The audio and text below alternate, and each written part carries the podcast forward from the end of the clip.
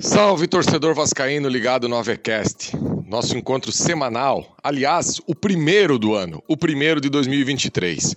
Quem sabe o ano da redenção do Clube de Regatas Vasco da Gama. É o que todos nós esperamos, que o Vasco consiga ter uma temporada digna das suas tradições. Hoje por aqui a minha resenha é sobre essa montagem desse novo elenco do Vasco, falar um pouquinho aí desses novos contratados e principalmente falar sobre a coletiva do Léo. Sim, o Léo ex-Pelé, o Léo ex-Alaba. Pela entrevista coletiva de ontem, se Deus quiser, ele vai ser o Léo do Vasco. Se liga aí, galera.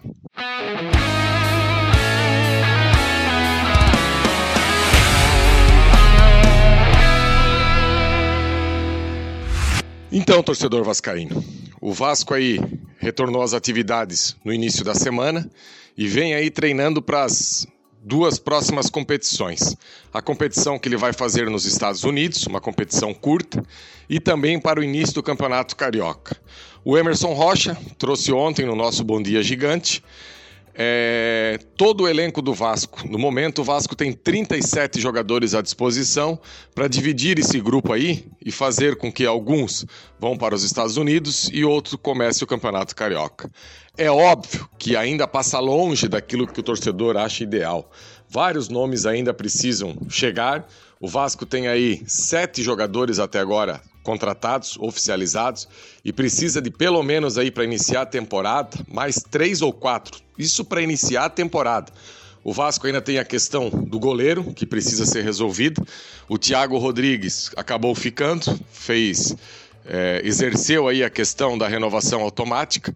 Eu, particularmente, também achava que ele não tinha tantas propostas assim. Agora, é um goleiro que, para ficar no banco para essa temporada, eu acho até justo, um goleiro ok, porque a gente não tem ainda a dimensão do que o House e do que o Alexander possam fazer aí defendendo o gol do Vasco. O Vasco precisa ainda, urgente, de um zagueiro titular, um zagueiro aí que possa passar mais confiança. Eu acredito que o Robson, Bambu, ex-Bambu, né? Vamos tentar aí fazer com que esses, esses jogadores sejam chamados pelo, pelo nome que eles acham melhor.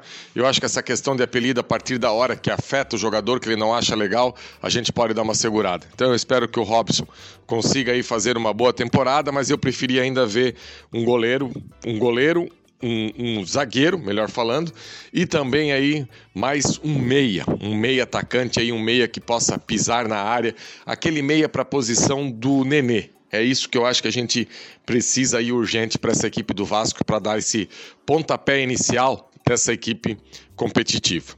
Agora, o que eu queria falar e enfatizar aqui é a entrevista coletiva que o Léo deu ontem. Como é bacana você poder observar pessoas gratas, pessoas com um caráter, pessoas com dignidade e pessoas que saibam reconhecer que chegaram num nível bom da sua vida, mas não esquecem de tudo o que aconteceu. O Léo ontem deu uma aula durante a sua entrevista coletiva falando sobre a gratidão, falando em como ele gosta de se desafiar, falando sobre a carreira de jogador que são 15 anos e não basta apenas ser uma carreira e botar dinheiro no bolso. O jogador precisa se desafiar, precisa sair da zona de conforto. O Léo falando do seu bate-papo aí com o Abel Braga, que lá no meu Faísca Tá 1 do último sábado eu enfatizei bastante isso, falando a questão de como Abel Braga vai ser útil esse ano para a equipe do Vasco. Inclusive o Léo até brincou, o garoto, aquele vozeirão aí que o Abel tem, falando que o Vasco nunca mais ia ser o mesmo, e ele acabou aceitando a proposta. E eu fico imaginando é, como que era difícil para o Léo ter essa alcunha aí, esse apelido de Pelé, lá no início da carreira. Inclusive, ontem, durante a coletiva, é, a repórter da ESPN acabou citando que lá no Fluminense, lá atrás, ele era um jogador muito introspectivo. E ontem, durante a coletiva, foi um cara que deixou o papo fluir e foi um cara que mostrou que tem muito conteúdo, deixando claro o quanto corre atrás, o quanto gosta de ouvir, o quanto gosta de aprender, inclusive na sua mudança de posição. Falou aí dos bastidores com o Fernando Diniz, que o Fernando Diniz foi que deu esse start na carreira do Léo, que era um lateral esquerda bom com altos e baixos e acabou fazendo dele um zagueiro sólido. Sim, Jean, você acha ele um zagueiro sólido? Pois bem, Como que um jogador igual o Léo é, pode ser fraco ou pode não ser útil com os últimos números dele? No São Paulo, por exemplo, foi titular com o próprio Fernando Diniz, foi titular com Hernan Crespo, um técnico argentino. Lembrando que a Argentina é uma escola de grandes zagueiros. E o Hernan Crespo, nos últimos 12 anos, o São Paulo conquistou um título. E o Léo Pelé foi titular desse título do São Paulo. E chega depois o Rogério Ceni, que é o maior ídolo do Morumbi, o dono, o cara que manda soltar e manda prender. E ele acabou lamentando a saída do Léo Pelé. Até porque, no ano passado, o São Paulo foi a equipe aí, a segunda equipe que mais jogou no futebol brasileiro, porque chegou longe, ou próximo de todos os títulos que disputou, com exceção da Copa do Brasil. Da Copa do Brasil, não, perdão, do Campeonato Brasileiro de Pontos Corridos. A Copa do Brasil ele chegou até a semifinal. E o Léo foi o jogador que mais jogou em todas essas competições. Então eu não posso ter como parâmetro que ele seja um jogador tão fraco assim. E é um cara que deixou claro ontem na coletiva que busca a evolução no dia a dia. A evolução como ser humano, a evolução como jogador, a evolução dentro da carreira. Deixou claro que busca no Thiago Silva a sua inspiração, que o Miranda, um jogador de Copa do Mundo, um, um zagueiro que jogou no mais alto nível, jogou no futebol italiano, jogou no futebol espanhol, deu muitos toques de posicionamento, como ele deveria se comportar dentro de campo, e ele foi absorvendo isso e foi tentando aprender como é que é a posição de zagueiro.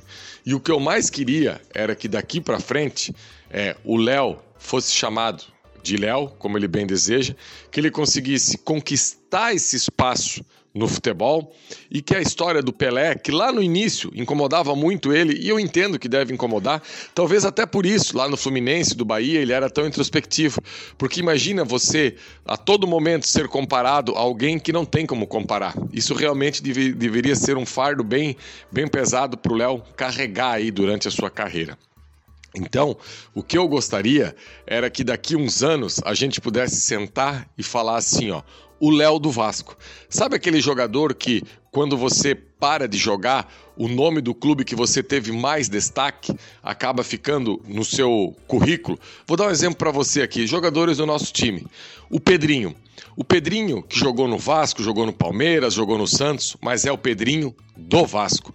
O Ramon, que jogou no Botafogo, jogou no Fluminense, é, jogou no Cruzeiro, é, jogou no, no, no futebol alemão, mas é o Ramon do Vasco. O Felipe, maestro, que também teve uma carreira, jogou no Atlético Mineiro, jogou no Palmeiras, jogou no Rival, é, jogou no Fluminense, mas é o Felipe do Vasco.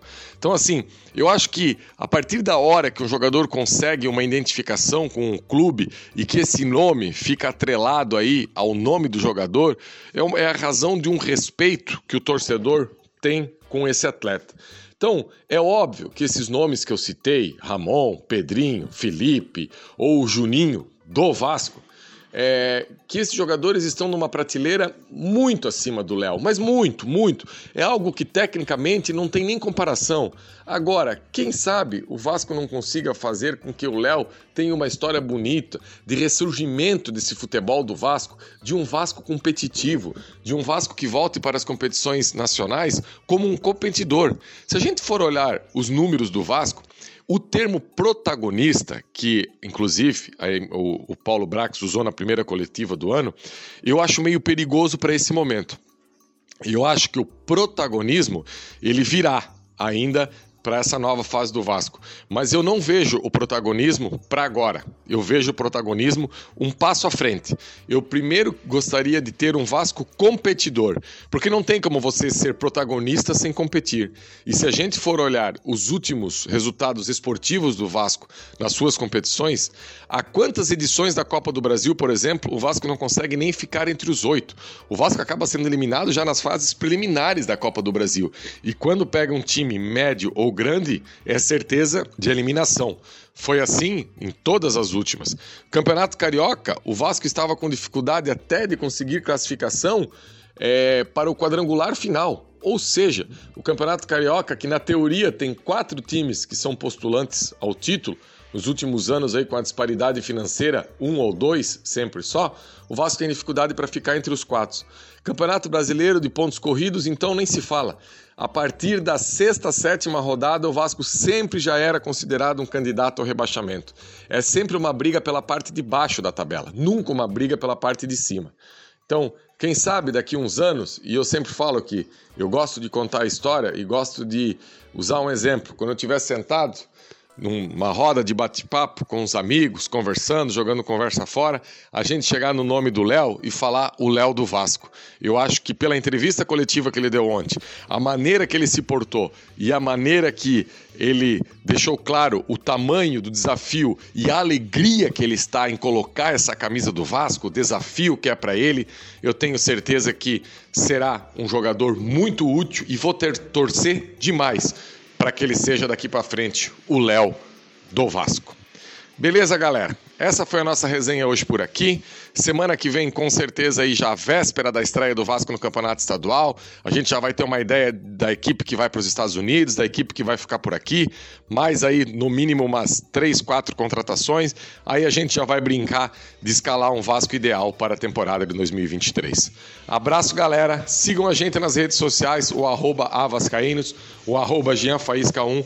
E semana que vem a gente está de volta para aquele bate-papo bacana sobre o Vasco. Abraço!